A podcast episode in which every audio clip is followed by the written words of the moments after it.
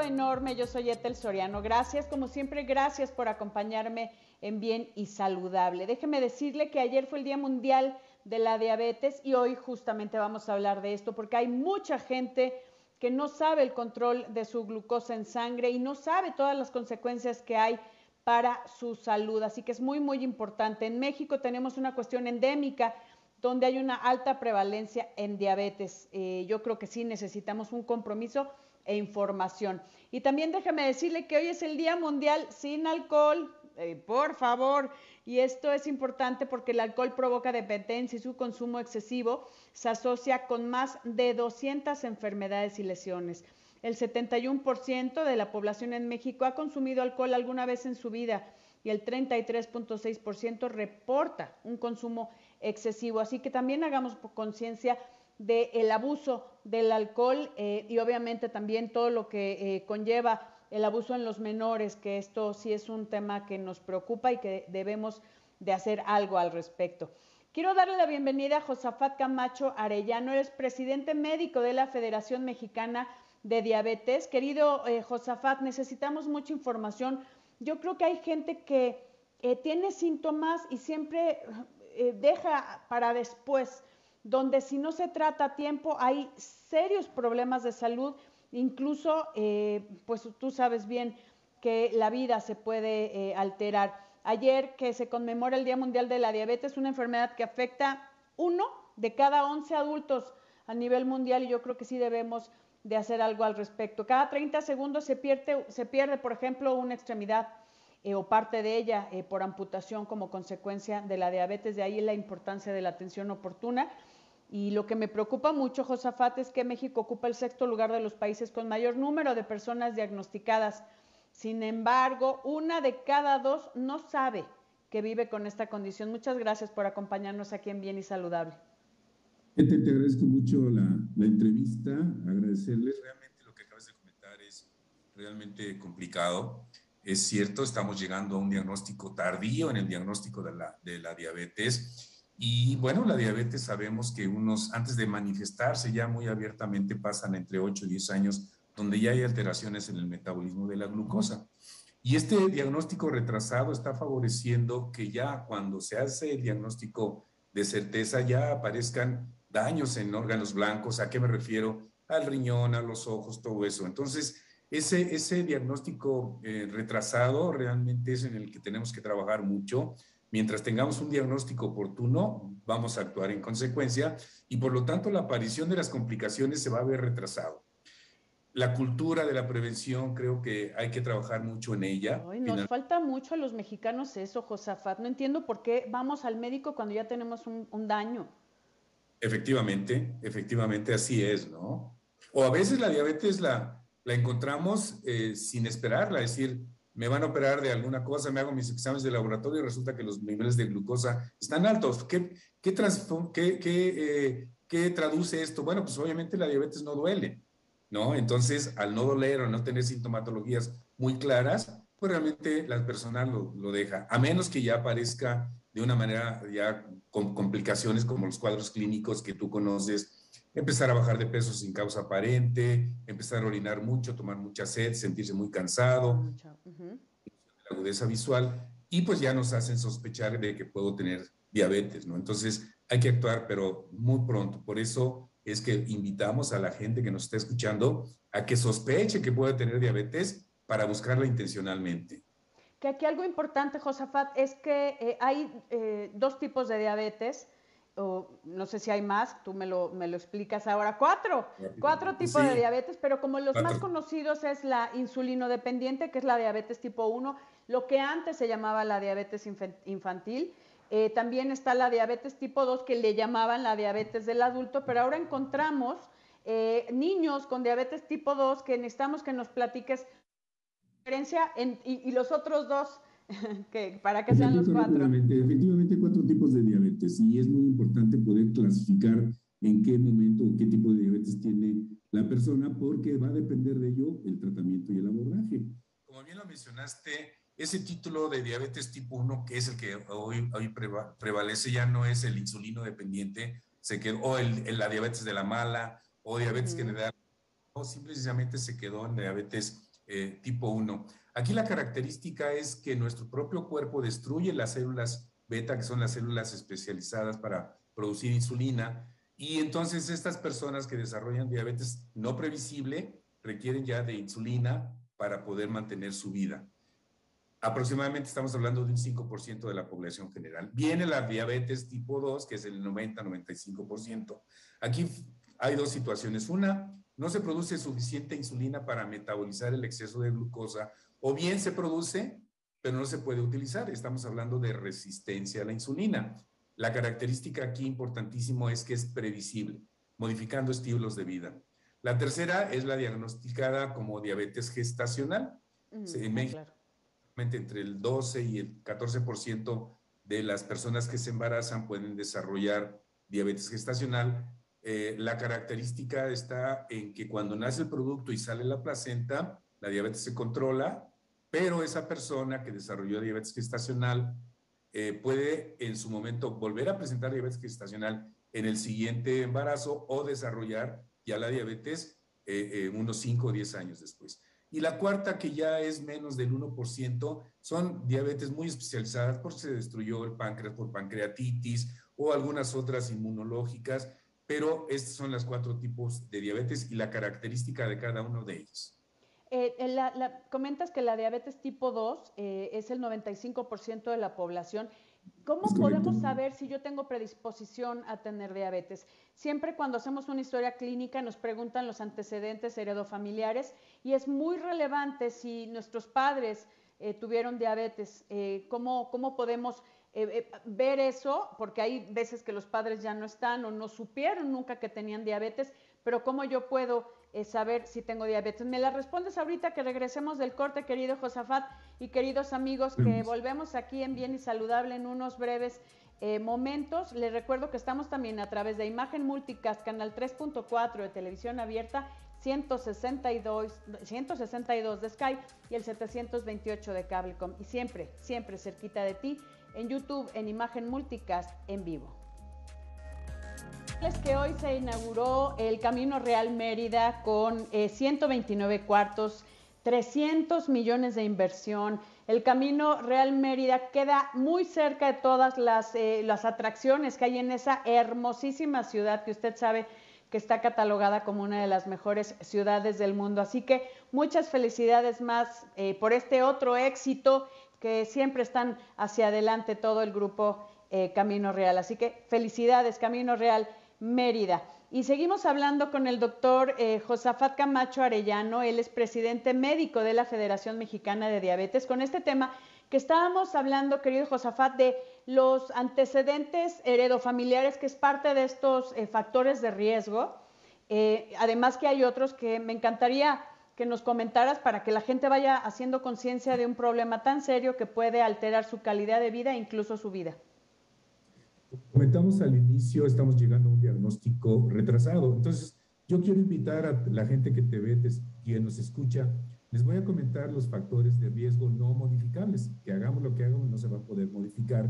Y la otra parte es los factores de riesgo que sí se pueden modificar, podemos incidir en ellos.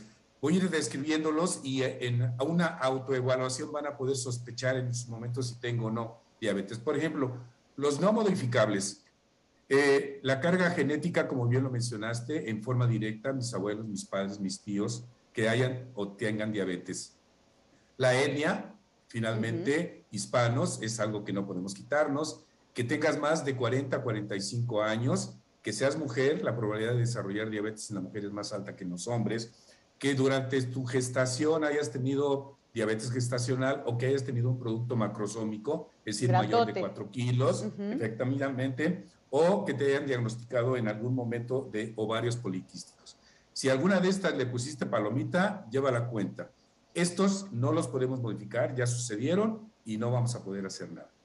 Lo que sí viene y es eh, a, continuación los sí modificables, es decir, son los podemos nosotros controlar. ¿Cuáles son? Primero, estilos de vida no saludables, como una alimentación inadecuada, ser sedentario, no acostumbrar a comer fibra, finalmente, eh, eh, tener hipertensión arterial, fumar, no dormir bien, Eh, todos estos factores sí son modificables y precisamente por eso es que la diabetes mellitus tipo 2, eh, en su momento, uno como persona, como paciente, es el responsable de poderlas controlar. Si cualquiera de las gentes que nos están viendo, escuchando, palomeó, palomeó varias de estos, pues yo les sugiero que vayan a ver a un médico porque pudiera ser que tengan o prediabetes o ya tengan diabetes no diagnosticada. Como bien lo mencionaste al inicio, el 50% de las personas que viven con diabetes no lo saben. Entonces, tenemos que buscarlos intencionalmente. ¿eh? Eso es lo que te iba a preguntar, José. ¿Qué hacer eh, para, para saber si tienen o no diabetes? Hacerse el, típico esto que te pican, te sacan una gotita y te miden. ¿Cuánto es lo correcto que tengan eh, de glucosa, obviamente en ayunas, porque después de la alimentación cambia? Mira, es, es una estrategia y tienes razón, la podemos hacer. Lo ideal es que te hagan una muestra de central. Pero contestando a tu pregunta, mira, los niveles de glucosa van a cambiar mucho si no vives con diabetes y van a cambiar cuando tienes diabetes. Te comento rápidamente, una persona que no tiene diabetes, sus niveles de glucosa en ayuno deben de ser menos de 99, menos de 100 miligramos, entre 70, 80, 100. Una persona que vive con diabetes, ¿sí? su glucosa, si se encuentra entre 100 y 125 miligramos, nos hace sospechar que ya la pueda tener. Una glucosa mayor de 126 o bien mayor de 200, finalmente nos hace sospechar altamente de que pueda tener diabetes. Entonces, los exámenes de laboratorio van a ayudar al médico a poder complementar el diagnóstico tomando en cuenta los antecedentes familiares. Que eso es súper, súper importante. ¿Alguna sintomatología que normalmente para diabetes cuando ya tienes síntomas es que hay ya un daño, es que está avanzado y ya empiezan a sufrir los órganos. Fíjate que sí, efectivamente es muy florido y lo tenemos y lo reconocemos muchos, ¿no? ¿Cuáles son? Estás empezando a perder peso sin una causa aparente, no estás ni haciendo ejercicio ni llevando una dieta, estás bajando de peso. Es eso. Cuando tienes manifestaciones de que tienes mucha sed, de que estás tomando mucha agua, de que tu visión empieza a, hacerse borrosa, de que estás muy cansado. Y entonces, con los antecedentes que ya comentamos, te puede hacer sospechar que realmente tienes diabetes. Y la única forma de poderlo comprobar es acudir a, con tu médico de primer contacto para que ya tomando en cuenta esos antecedentes te mande a hacer estudios específicos y te pueda clasificar, insisto, prediabetes, diabetes no diagnosticada, qué tipo de diabetes y tomar acciones al, al, al respecto. ¿eh? Lo que comúnmente se llama como resistencia a la insulina, que eh, comentaste algunos de los casos, ¿es correcto llamarla prediabetes también? E, efectivamente, bueno, no, no es correcto específicamente, pero en una, en una prediabetes hay resistencia a la insulina. Precisamente es el cuadro clínico que caracteriza a la diabetes tipo 2. Eh, hay una falta de resistencia a la insulina. ¿Qué significa esto clínicamente? Que aunque se produce insulina, esta no se puede metabolizar, no puede ayudarse, no, no, no, se, ah, no se, se, trabaja en su momento y no se puede utilizar. Hablamos de resistencia a la insulina y esto es muy común en las personas obesas, ¿sí? Entonces, una de las recomendaciones del manejo integral es empieza a bajar de peso para que se rompa esa resistencia a la insulina. Que sabes algo que también he, visto eh, sabe que es la insulina, esta hormona eh, tan importante que eh, el páncreas produce y que en los pacientes con diabetes o la produce de mala calidad o no la produce suficiente o en ocasiones hasta no la produce, ¿no? Sí, mira, aquí el concepto de que es una insulina de mala calidad no aplica porque la insulina es buena. La insulina no es mala porque la necesitamos, es parte de nuestra producción eh, y que, bien comentas, es o insuficiente ¿sí? O, no hay una resistencia, no, no, se, no se logra, o, no existe como sucede en las personas que viven con diabetes tipo 1 y ellos sí requieren la aplicación de insulina en forma permanente para mantener su control de vida. Finalmente. Eso es lo más importante. Que ahorita vamos a decir qué hace la insulina con la glucosa para que usted y yo lo comprendamos mucho mejor. Vamos a una pausa y volvemos.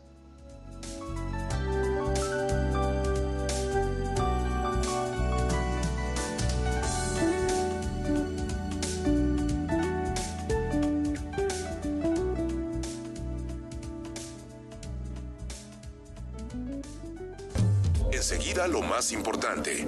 No se vaya.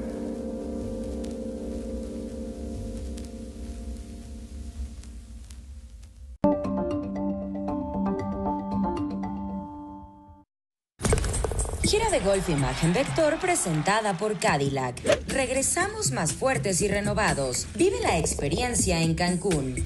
El viernes 26 de noviembre, Puerto Cancún Golf Club recibe a los mejores golfistas. Inscripciones en las instalaciones del club y en www.giradegolfimagenvector.com. El torneo se llevará a cabo bajo todas las medidas sanitarias necesarias para la prevención del COVID-19. Aeroméxico, la línea que nos une, invita. Estás escuchando Imagen Radio, poniendo a México en la misma sintonía. La buena noticia. El científico japonés Shiokuro Manabe, el alemán Klaus Heschelmann y el italiano Giorgio Parisi ganaron el Premio Nobel de Física 2021 por sus trabajos para ayudar a descifrar complejos desarrollos climáticos como el calentamiento global, informó Grupo Imagen.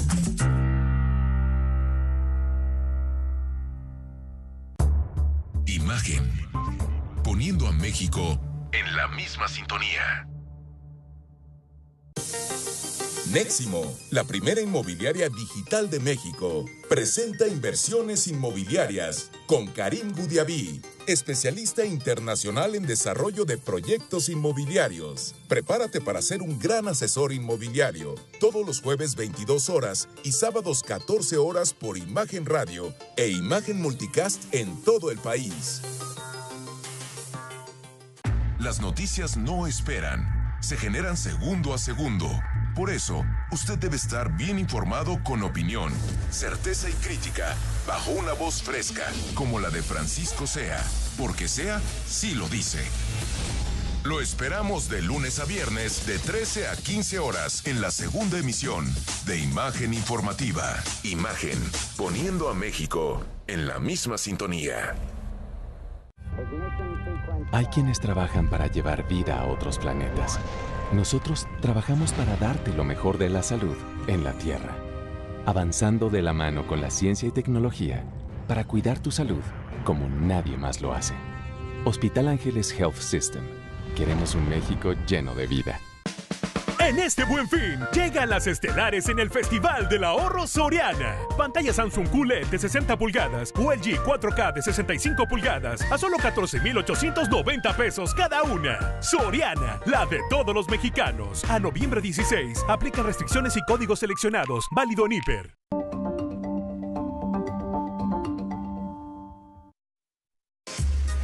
Continuamos nuestra charla. Bien y saludable con Ethel Soriano, la voz más saludable de México. Estoy platicando con el doctor Josafat Camacho Arellano, él es presidente médico de la Federación Mexicana de Diabetes, ya que ayer se conmemoró el Día eh, Mundial de la Diabetes. Déjame decirle que esta es una enfermedad que afecta a uno de cada 11 adultos a nivel global. Además, que fue el cumpleaños de tu padre y de mi padre. 72 años del tuyo, 80 del mío. Así que casualmente compartimos hoy eso y les mandamos un, gran abrazo y todo nuestro cariño a nuestros papás que ayer cumplieron años también. Eh, querido Josafat, estábamos comentando acerca de, eh, pues, qué es la insulina, porque mucha gente le decimos la insulina, la glucosa, pero no saben qué hace la insulina con la glucosa, por qué es tan importante esta hormona. Bueno, mira, quiero decirte que la insulina se produce en el páncreas. El páncreas eh, tiene células muy especializadas y una de ellas es las células beta, son las que producen la insulina. Y esta insulina se produce como un estímulo, como respuesta a un estímulo de los niveles de azúcar en sangre. Cuando una persona tiene niveles de azúcar en sangre altos, se libera la insulina. Es una insulina que eh, esta, esta mona es soporte de vida, la tenemos todo el tiempo, y lo que hace la insulina es abrir eh, una puertita, valga la palabra, que está dentro de la célula, para que la glucosa entre al interior de la célula y se transforme en, energía, que es la que necesitamos. Entonces, es, la insulina es una hormona que todos necesitamos desde, desde que nacemos y es la que va a favorecer la introducción, insisto, de la glucosa al interior de la célula.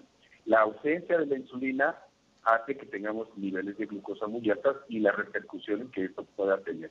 Entonces, esta es la forma de actuar de la insulina. Eh, por eso es muchas veces una destrucción, una pancreatitis, destruye las células beta. Y fíjate que, aprovechando el comentario, se ha visto que el COVID, la COVID, afecta el páncreas y está haciendo que se aparezcan o nuevos tipos de diabetes o bien esa persona que no tenía, que no sabía con diabetes, con la, afección del, del, virus, se ha estado manifestando. ¿eh? Es muy interesante. Entonces, sí, hay que aprovechar, digo, esto es lo que nos estamos viviendo todos, pero sería buen momento para cuidar y tener más conciencia en nuestra salud y obviamente saber si tenemos eh, diabetes o no. Entendamos que si la glucosa está circulando en sangre es tóxica para nuestro organismo en, en altas cantidades porque no hay la insulina que hace que podría, lo voy a poner en palabras sencillas, que se abra esa puertita para que la glucosa entre a la célula y se pueda aprovechar.